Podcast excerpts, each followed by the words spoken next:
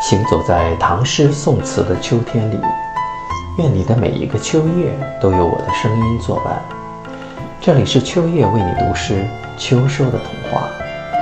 今天为大家朗读的是唐代王勃的作品《秋江送别》。早是他乡值早秋，江亭明月待江流。已觉世川伤别念，复看金树引离舟。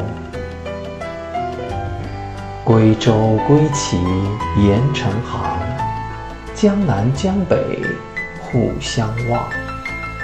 水为波澜才依水，已觉山川是两乡。尽管秋天容易让人感伤。但秋高气爽的蓝天白云总会令人心情美好。忙碌的现代人既没什么时间抬头望天，也毫无情致如古人般多愁善感。古人兴许是把整年的情感和别离都安排在了秋天吧。